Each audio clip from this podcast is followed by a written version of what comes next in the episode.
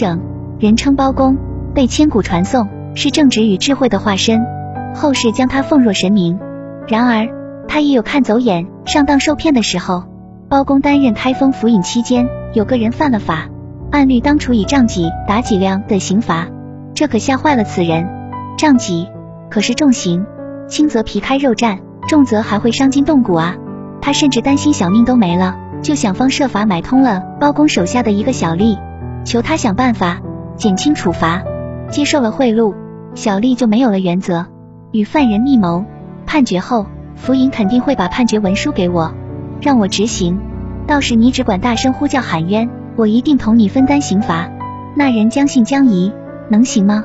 小丽微微一笑，胸有成竹的说：“你放心吧，我太了解包公了。”过堂这天，包公命人带上犯人，经堂木一拍，亲自审问。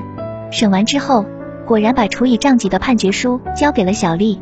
他对小丽说：“执行吧。”就在此时，犯人连连高喊冤枉。极力为自己的罪责辩解开脱，小丽故意大声呵斥：“别废话，你就应该受杖几之刑，快快受罚吧！”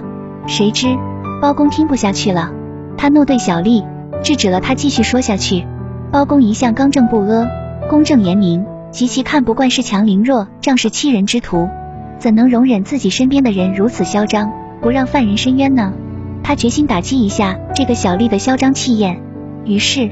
他当堂责骂小丽，并命令将小丽拉到庭上杖刑十七，转而居然对犯人宽大处理，将杖级改为杖座打屁股，从轻发落了。殊不知，这正中了小丽的圈套。包公一向明察秋毫，却被一个身边人蒙骗。究其原因，需要警醒，不是人家抓住了他的短处，而是利用了他的长处。